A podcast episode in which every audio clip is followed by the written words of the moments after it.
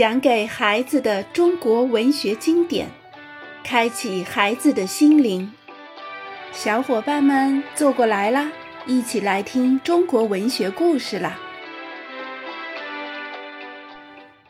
黄庭坚与江西诗派，江湖夜雨十年灯。苏轼的一生充满坎坷，他的文集也曾被朝廷下诏禁毁。可苏轼在文坛的影响却任谁也挡不住。北宋后期有成就的文学家，无论跟他同时的还是在他之后的，几乎都跟他关系密切。像黄庭坚、张磊、赵补之、秦观，全是他的学生，号称苏门四学士。此外，还有苏门六君子的说法。是在这四位之外，再加上陈师道和李治。说说黄庭坚吧，他跟秦观是苏轼学生中成就最高的。黄庭坚（一零四五至一一零五），字鲁直，字号山谷老人，是江西分宁（今江西修水）人。他开创的诗派因此叫江西诗派。黄庭坚的爹爹。舅舅都是诗人，又都喜欢杜诗。他出生在这样的书香门第，自小就受熏陶。据说他聪明过人，五岁时已能背诵五经了。黄庭坚学识渊博，许多别人难见到的书，他都找来读过。他的记忆力超人，一部《汉书》读下来，多少年后还能默写其中的传记，几乎一字不差。正因如此，他对诗歌创作也便有着与众不同的看法。他说：“杜甫、韩愈作诗写文章，无一字无来处，只是后人读书少，便以为这些文句都是韩、杜自己创造出来的。其实哪里是呢？”他还说：“真正会写文章的人，能熔炼万物。”即使拿前人的陈词旧句放到自己的诗文中，也能点铁成金。这些话成了江西诗派的重要纲领。黄庭坚自己作诗非常认真刻苦，即使只是一个典故、一个字眼儿，也不轻易下笔。他对以前的名家做了认真研究，汇集了他们的长处，并在诗歌技巧上很下功夫，熔炼成自己的风格。这使他开创了宋诗中的重要流派——江西诗派。这一流派的影响一直延续到清代。黄庭坚的名字也跟苏轼并列，称为苏黄。一首七律，即《黄几赋》，很能体会黄诗的特色。我居北海，君南海，寄雁传书，谢不能。桃李春风一杯酒，江湖夜雨十年灯。持家但有四利弊，治病不齐三折弓。想得读书头已白，隔溪猿哭杖西藤。其中“持家”这一句，形容家中一贫如洗，只有空空四壁。点出《史记·司马相如传》，治病这句是《左传》中有三折弓，始为良医的话。此言对方医术高明，不用三折弓变成良医。齐是求的意思，瘴溪有瘴疠之气的河流。黄几父是黄庭坚的朋友，这时正在广东四会做县令，诗人跟他南北一别十年。很想念他，就写了诗寄他。诗中差不多句句用典。头一句化用《左传》“君处北海，寡人处南海”的典故。第二句鸿雁传书的典故就更常见了。三句、四句分别用杜甫“何时一樽酒，重语细论文”和李商隐。何当共剪西窗烛，却话巴山夜雨时的诗意。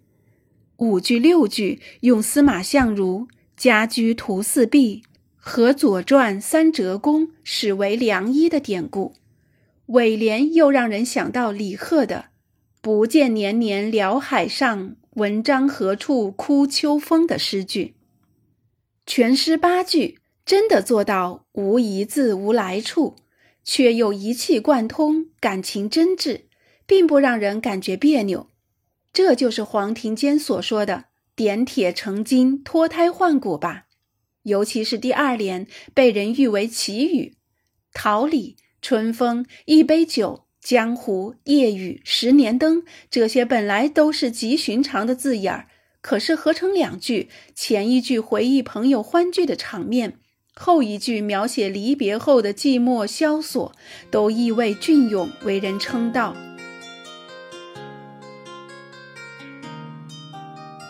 满川风雨独凭栏。雨中登岳阳楼望君山二首是黄庭坚七绝中的佳作。头荒万死鬓毛斑，生出瞿塘艳玉关。未到江南先一笑，岳阳楼上对君山。生出这句是瞿塘峡和燕遇堆都是长江上游行船危险处。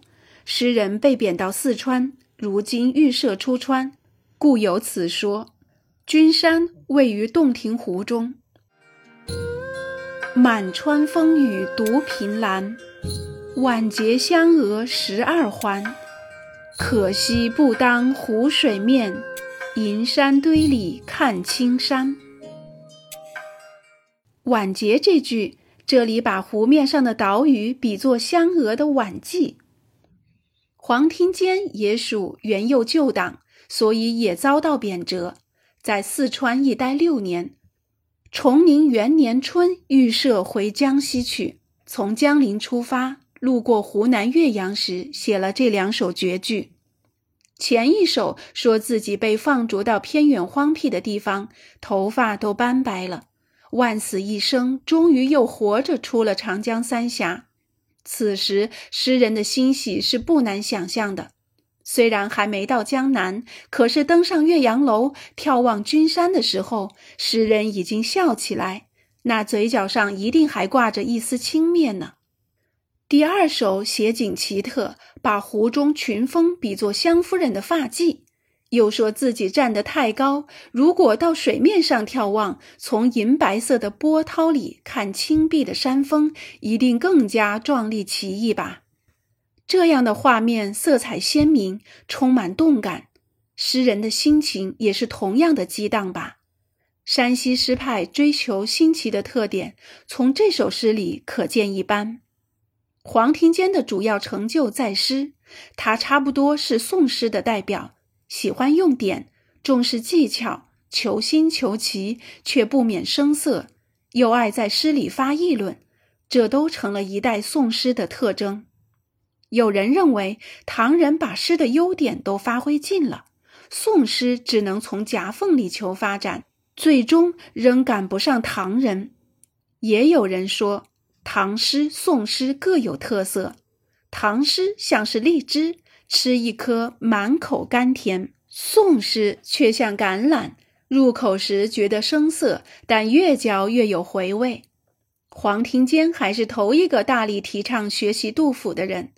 后来江西诗派提出一祖三宗的说法，一祖就是杜甫，三宗呢，头一个是黄庭坚，以下是陈师道和陈与义。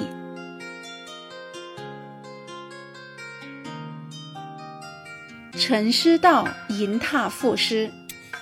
陈师道一零五三至一一零二年，也是苏门六君子之一。他虽不是江西人，但师学黄庭坚，所以也被归在江西诗派里。黄庭坚学杜甫，陈师道也学杜甫，而且更有力。可是他只学了杜诗的格律句法，却没能像杜甫那样深入生活。再加上他学问上本钱不多，做起诗来总是拆东墙补西墙的，表达上不如黄庭坚来的宽裕顺畅。但他也有佳作，像那首七律《春怀士林》里，首联为“断墙筑宇窝成字，老屋无僧燕作家。你看，蜗牛从雨后的残壁上爬过，痕迹如字。寺庙因没有和尚，燕子都做了窝，都写得细腻真切。据说陈师道有个习惯，作诗喜欢静，外出游览有了好诗句，便赶紧回家躺在床上蒙上被子，让家人把猫狗赶走，婴儿抱开。有时在床上一躺就是好几天。人们因此把他的床称作“银榻”。江西诗派三宗的另一位是陈与义（一零九零至一一三八）。陈与义作诗也学杜甫，听听这一联诗：“孤臣白发三千丈，每岁烟花一万重。”摘自《伤春》，说自己忧劳国事，须发早白，隔着万重春花。惦念着远在江浙的朝廷，这样的句子放在杜诗里也几乎能乱真。只是陈与义没有受过苏轼的亲自教诲，因为苏轼去世时他刚刚十岁。好了，小伙伴们，我们今天的内容就到这儿了。下一章里我们会继续来看苏门的其他弟子。